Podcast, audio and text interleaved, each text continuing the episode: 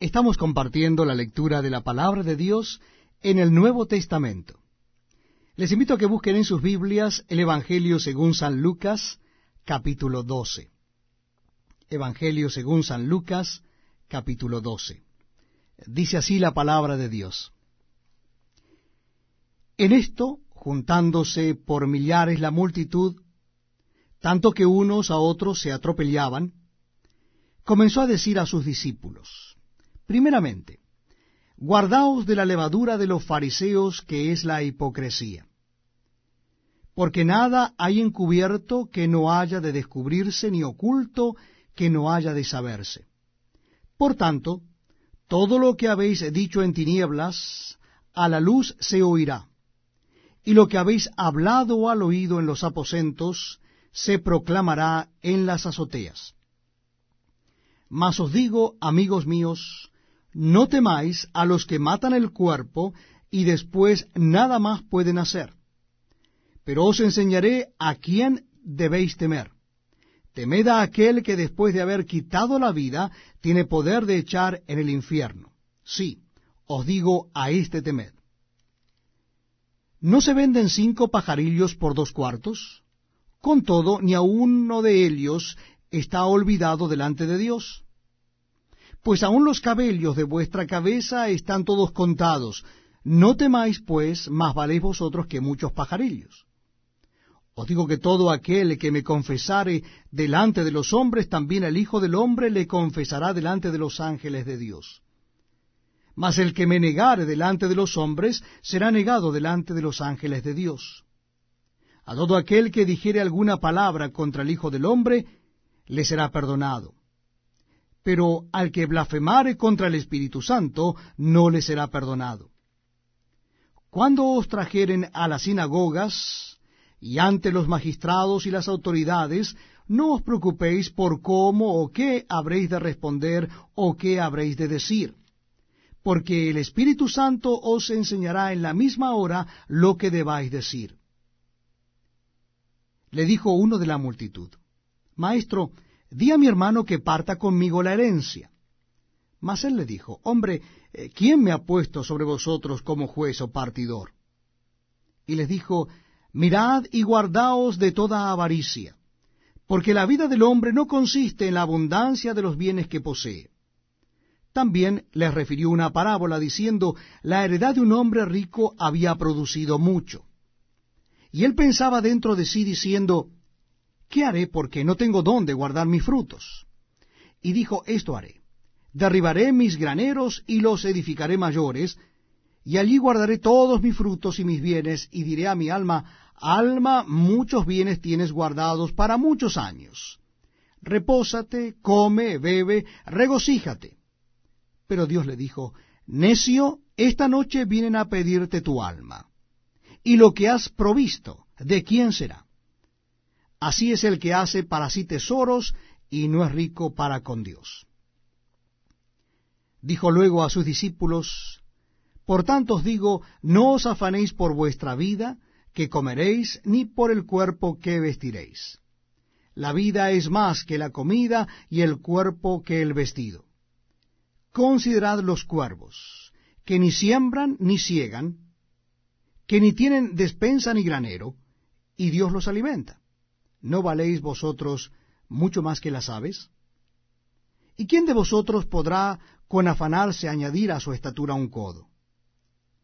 Pues si no podéis ni aun lo que es menos, ¿por qué os afanáis por lo demás? Considerad los lirios, cómo crecen, no trabajan ni hilan, mas os digo que ni aun Salomón con toda su gloria se vistió como uno de ellos. Y si así viste Dios la hierba que hoy está en el campo, y mañana es echada al horno, ¿cuánto más a vosotros, hombres de poca fe?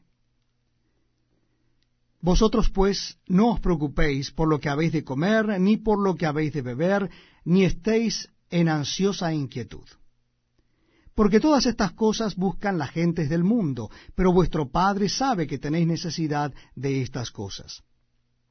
Mas buscad el reino de Dios, y todas estas cosas os serán añadidas. no temáis manada pequeña, porque a vuestro Padre le ha placido daros el reino. Vended lo que poseéis y dad limosna. Haceos bolsas que no se envejezcan, tesoro en los cielos que no se agote, donde ladrón no llega ni polilla destruye. Porque donde está vuestro tesoro, allí estará también vuestro corazón. Estén ceñidos vuestros lomos y vuestras lámparas encendidas. Y vosotros sed semejantes a hombres que aguardan a que su Señor regrese de las bodas, para que cuando llegue y llame, le abran enseguida. Bienaventurados aquellos siervos a los cuales su Señor cuando venga halle velando.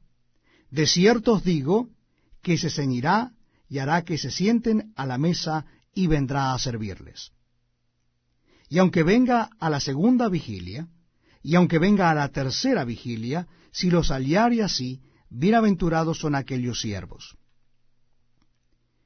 Pero sabed esto, que si supiese el padre de familia a qué hora el ladrón había de venir, velaría ciertamente y no dejaría minar su casa. Vosotros pues también estad preparados, porque a la hora que no penséis, el Hijo del Hombre vendrá. Entonces Pedro le dijo, Señor, ¿dices esta parábola a nosotros o también a todos? Y dijo el Señor, ¿quién es el mayordomo fiel y prudente al cual su Señor pondrá sobre su casa para que a tiempo les dé su ración? Bienaventurado aquel siervo al cual cuando su Señor venga, le halle haciendo así. En verdad os digo que le pondrá sobre todos sus bienes.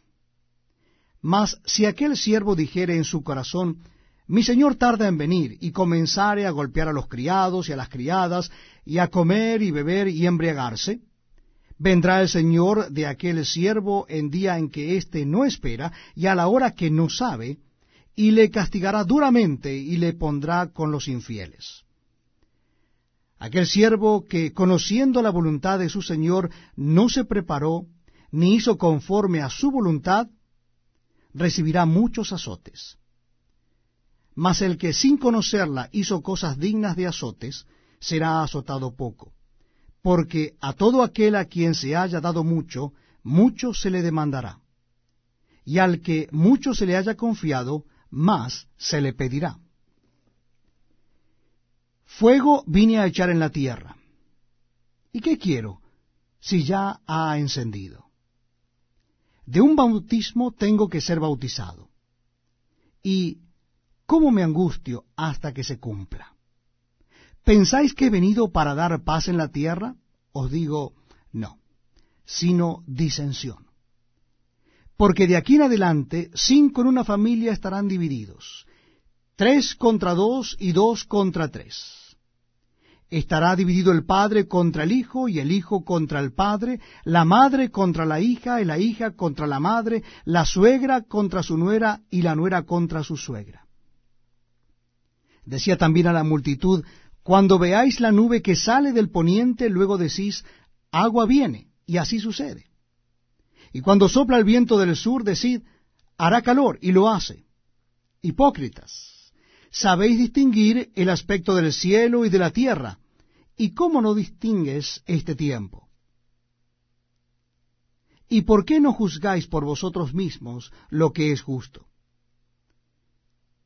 Cuando vayas al magistrado con tu adversario, procura en el camino arreglarte con él, no sea que te arrastre al juez, y el juez te entregue al alguacil,